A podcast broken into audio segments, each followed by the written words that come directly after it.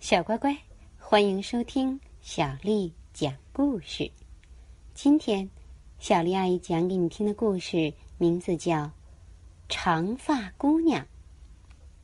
这本书呢，来自启发精选世界经典童话绘本。很久很久以前，在一个女巫的菜园对面，住着一位怀有身孕的妇人。有一天，妇人看着窗外。发现女巫菜园里的香芹长得十分茂盛。这时，女巫刚好不在家，于是妇人偷偷的溜进菜园，摘了一束香芹。妇人心想：这么大的菜园，少了一点香芹，女巫应该不会发现吧？不过，这位女巫相当细心。他每天出门之前都会到菜园里仔细检查、清点数量。这天晚上，牛回家后发现菜园里少了一束香芹，他气得暴跳如雷，咬牙切齿地说：“嗯，是谁这么大胆，敢偷我的东西？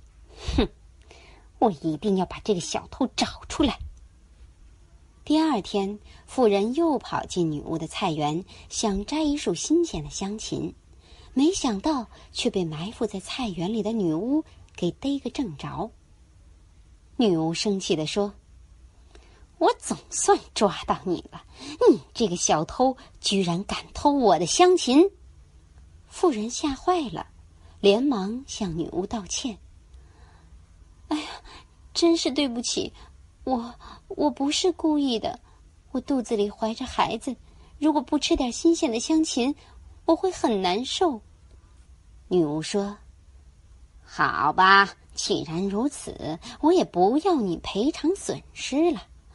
不过孩子生出来以后，一定要交给我。如果你不照我说的做，就不会有好下场。”妇人只想赶快脱离女巫的魔掌，所以她想都没想就一口答应了女巫的要求。几个月后，妇人生下一个小女婴，这个女婴长得很可爱，皮肤细嫩白皙，胸前还有一块小小的胎记，形状很像一片香芹的叶子。于是，妇人给孩子取名叫小香芹。时光飞逝，转眼间，小香芹已经长成一位亭亭玉立的少女。她有一头长长的金发，在阳光下闪闪发亮。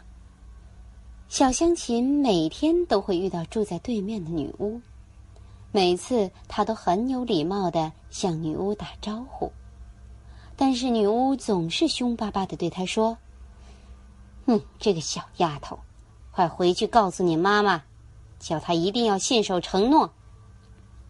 小香芹每次听到女巫这么说，回家后都会转告妈妈，妇人却从来不理会。有一天，女巫又对小香芹说了同样的话，妇人知道后觉得很厌烦，她对小香芹说：“嗯，下次你再碰到女巫，就跟她说。”如果他想要的话，就自己拿去吧。可怜的小香琴不知道事情的来龙去脉。第二天，他经过女巫家时，就对女巫说：“我妈妈说，如果你想要的话，就自己拿去吧。”女巫听了，哈哈大笑。她说：“呵呵呵呵，很好，我一定会让他如愿以偿的。”女巫说完之后，就抓着小香芹的金色长发，把她拖进幽暗的森林里。这座森林十分茂密，连阳光都透不进来。女巫把小香芹带到林间一块狭小的空地上，恶狠狠地对小香芹说：“准备付出代价吧！”女巫开始施展法术。只见狭小的空地上突然出现了一座用石头搭建的高塔。高塔没有门，也没有楼梯，只在塔顶有一扇小窗户。女巫在那里设了一个房间，把小香琴关在里面。每天，女巫都会送食物给小香琴。因为高塔没有门，所以女巫命令小香琴把金色长发编成辫子，垂到地上。女巫把辫子当成绳梯，顺着爬进塔顶的小窗户里。日子一天天过去了，小香琴越来越漂亮，她美丽的秀发就像金色的丝线般，在高塔边随风飘扬。一天早晨。一位英俊的王子正好路过高塔。他听到附近传来了美妙的歌声，于是停下来四处张望。他看见美丽的小香琴，不禁神魂颠倒，立刻爱上了她。小香琴见王子彬彬有礼、气度不凡，也对王子产生了好感。两人就这样通过塔顶的小窗，互相点头招手，有说有笑的聊起来。从那以后，王子经常趁女巫不在时，来到高塔边和小香琴说话解闷。日子一久，两人之间的感情越来越深了。一天，王子对小香琴说：“啊，我真希望。”能仔仔细细的看着你，拥抱你。小香琴说：“今天晚上女巫来送饭时，我会在她的汤里加一些迷药。等她睡着后，你再上塔顶来。”他们的计划成功了。女巫喝下加了迷药的汤后，很快就昏沉沉的睡着了。小香琴把辫子抛到窗外，让王子爬上高塔。两个人终于相聚了。从那以后，小香琴每天晚上都在女巫的汤里加迷药。等女巫睡熟之后，王子就沿着小香琴的辫子爬上塔顶，与小香琴相聚。森林里有一个爱管闲事的妇人，把王子和小香琴约会的事全都告诉了女巫。他说。我看见小香琴啊和一个英俊的男人在一起，你可要注意了，说不定哪一天那个男人会帮小香琴逃走。女巫却得意洋洋地说：“哼哼，你别替我担心了，小香琴根本无法逃走。我早就在厨房的横梁上藏了三颗魔法象石。”小香琴想离开这座高塔，一定要带着这三颗魔法象石才行。这时，躲在墙后的小香琴把女巫的话听得一清二楚。当天晚上，王子和往常一样，沿着小香琴的辫子爬上塔顶。小香琴把魔法象石的秘密告诉了王子。王子立刻爬到厨房的横梁上，把三颗魔法象石拿下来，交给小香琴。两人合力编了一条绳梯，爬下塔，骑马逃走了。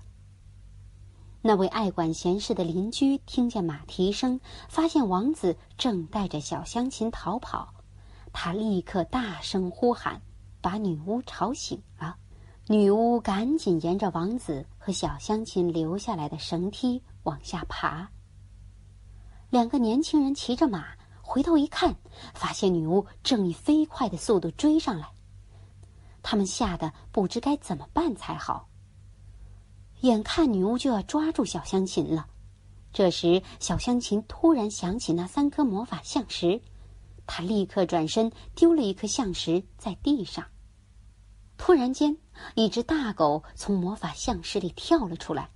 这只狗十分凶恶，张着大嘴，想一口把女巫吞进肚子里。不过，女巫的反应更快，她立刻从口袋里掏出一个圆面包，扔进大狗嘴里。大狗咬住面包，开心的趴在地上吃了起来。女巫继续追赶王子和小香琴，她的速度相当快，就像长了翅膀一样。女巫伸长了手，想抓小香琴的辫子。小香琴立刻转身，把第二颗魔法象石丢在地上。一头巨大的狮子从象石里跳了出来，它张开血盆大口扑向女巫，准备好好饱餐一顿。想不到女巫竟然轻巧地躲过狮子的攻击。她转身向后跑，看见一头驴子正在路边吃草。女巫立刻冲上去，把驴子杀了，剥下驴皮披在自己的身上。紧追在后的狮子看见披着驴皮的女巫，以为是一头强悍的驴子。狮子很怕驴子用一双有力的后腿踢它，它慌张的像只小猫一样，夹着尾巴迅速的逃跑了。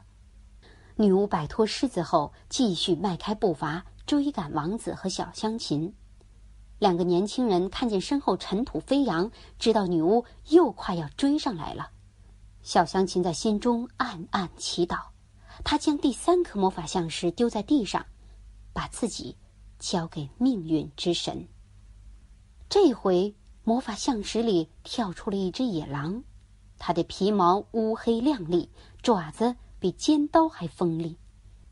饥饿的野狼立刻对女巫发动攻击，这一回女巫来不及反应，她被野狼一口咬住，吞进肚子里了。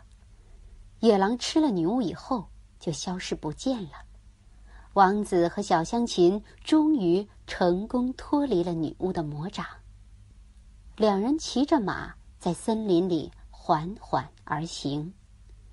王子带着重获自由的小香琴回到自己的宫殿，并举办了一场盛大的婚礼。从此以后，他们过着幸福快乐的日子。小乖乖，长发姑娘的故事就讲完了。接下来又到了咱们读诗的时间了。今天我给你读的是一首我很喜欢的现代诗，名字叫《我只能是一个小孩子吗》，作者杜红。妈妈，我只能是一个小孩子吗？我要是一只小鸟。就从海面上飞到雪山，捧一朵浪花送给你，捧一片雪花送给你。我要是一棵小树，就呼呼呼的长到天上，摘一缕彩霞送给你，摘一颗星星送给你。我要是一朵金盏菊，就一年四季开在你的书桌，留一束阳光。送给你，留一个春天，送给你。可是，我只能是一个小孩子呀。我只能每天对你说：“妈妈，我爱你。”